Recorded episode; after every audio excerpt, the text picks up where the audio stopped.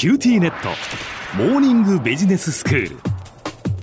今日の講師はグロービス経営大学院の福田明先生です。よろしくお願いします。よろしくお願いします、えー、先生前回から草薙龍瞬さんというお坊さんが書いた「反応しない練習」という本をもとにお話をしていただいています。角川から出版されているものですけれども、はい、まあ、反応しないっていうその、まあ、いろんなことにその過剰に反応しないことが大事だよっていうことですよね。そういうことですね。はい。で、今日はですね、前回申し上げた極めて合理的な仏教のこの反応しないプロセス、はい、心の状態を言葉で確認する、体の感覚を確認する、頭の中を分類するっていうのを、まあ具体的に多くの方が直面するような悩み、はい、これにどう対処するかっていう具体的なアプローチをちょっと本の中からご紹介させていただきたいと思ってですね。はい、で、本の中では、えっと、いくつかこう書いてありまして、えー、一つはですね、判断しすぎてしまう。つまり自分は正しいっていう判断が実はいろんな悩みを生み出していると。よし悪しを判断しない。例えばね、うん、相手と対立が生まれた時に自分の考えていることは絶対正しいから、わからない相手がおかしいってこういう状態です。で、わかりやすく言うとですね、僕もご相談していく中でね、リーダーの方とかが相談行くのは、まあ、自分の部下がすごくやる気がなくて困るとか、能力が足りなくて困ってるんですって悩みを聞くんですね。で、実はこの裏側には判断しすぎているっていう問題が直面していると。で、これ、とある方のこういろいろ掘りすぎていくとですね、実はいろんな要因が見えてきまして、例えば自分自身も苦労して、はい、なかなかこう、プロモーションするのに時間がかかったっていう苦い思い出がある。うん、だから叶わなかった自分の過去、自分が失敗したっていうのを、実は部下にはしてほしくないと。うん、でも、その思いの強さが逆にそれができてない部下に対して怒りとなって現れてくると。なんでで、それは自分にも返ってきてるわけですよね。はいはいはい。そういう人はダメなんだと。うん、いい悪いで判断しちゃってる。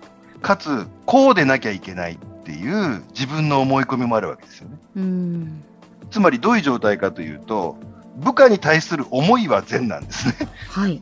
早く育ってほしいと自分みたいな経験をしないで、いい思いしてほしいっていう極めてグッドな思いがあるわけですそうですよね。部下思いですよね、はい、えー、実際はあらゆることを自分で判断しすぎてしまっていて怒りが生まれて部下と折り合いがつかないうまくいかないっていうことが多いと。その自分で判断、まあ、勝手に決めちゃうっていうことですか？そうですね。自分の考えが正しいと思っちゃう。でこれを、えっと、よく傲慢だっていうことなんですよね。はいはいはい。でここで大事なのは正しいとは何かってことなんですよね。ええーで正しいっていうのは別に自分がどうかではないと、はい、でこの本では真実であり有益である。で平たく言えば相手にとって役に立つっていうことが正しいんだと、はいはい、こういうふうにまずは思わないといけないと。いうことなんですね。だから正しいっていう判断をしないようにすると、うん、じゃあどう心がけるか。一つは判断したって気づくようにする。あ俺また部下のことを判断してる。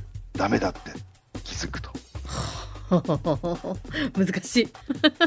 難しいですよね。はい、で一方でこの判断するっていうのは結構周りにも流されたりするんですよね、えっと、自分が期待されてるからとか、こういう人が成功するとかいろんな要素にこう惑わされていてそれも判断の材料になっているとすると、自分は自分が素直に思っていることを信じて決めようと、信じようっていうふうになると周りに流されないいう、こういうことですね。はい、で3番目が、えっと、素直になるっていうね。自分の気持ちに素直になる。ああやっぱりそうかと。そういうのもあるよなっていうの素直な気持ちじゃないですか、うん、部下と話してでもそれをあそれじゃいけないと。上司たるものとかね。自分の経験を思い起こすじゃいけないと思って判断しちゃうから、ややこしくなるので今のありのままを受け入れようと。こういうことが大事みたいですね。で、この判断しちゃうっていう問題は、実は逆の話もありまして、はい、自信がないっていうのも判断だと。自信がないのも判断だ。私自信がないのでとか、私はうまくいかないのでっていう、これも自分でそれが正しいと判断しちゃってる。ああ、そういうことですね。うん。で、これは自己否定のなるわけですよね。ええ、で、これは怒りになって、うん、まあ相手に当たったり攻撃してしまったり、あとは逃避して、先延ばしとか、まあ、別の快楽に逃げるとか、うん、スマホしちゃうとかね、ゲームしちゃうとか、まあこういう状態になっていってしまうと。うん、で、これは、まずは判断しているっていうのを気づく以降に、どう変わっていけばいいか。自信ってどう育むかっていうポイントもありまして、はい、これも実はすごく参考になるんですね。うん、で自信はどうなるかっていうとこう動けば成果が出るという見通しが立つことっていうのが唯一自信が育まれる状態だと。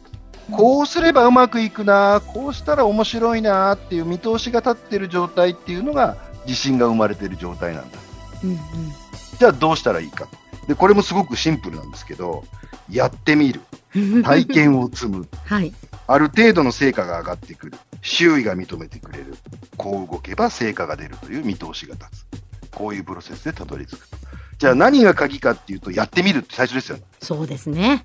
でも自信がないと、やってみないわけですよね。そこですよね。うん、じゃあ、このどういうふうに第一歩を踏み出すかっていうと、うん、実は前回お話ししたエドモンソンさんのお話にもつながってくるんですけど、はい、こう言えば簡単なんですと。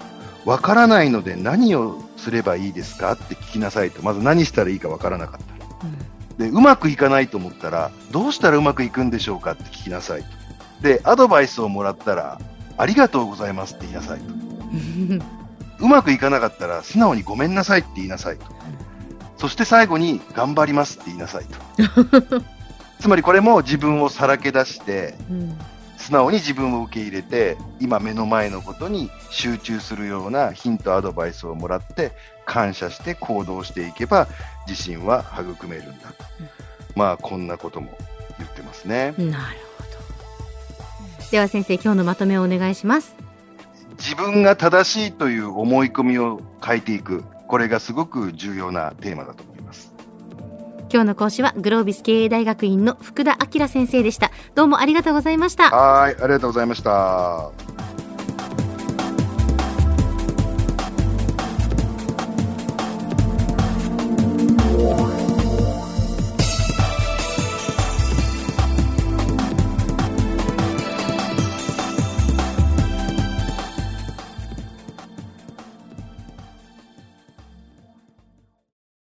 QTnet。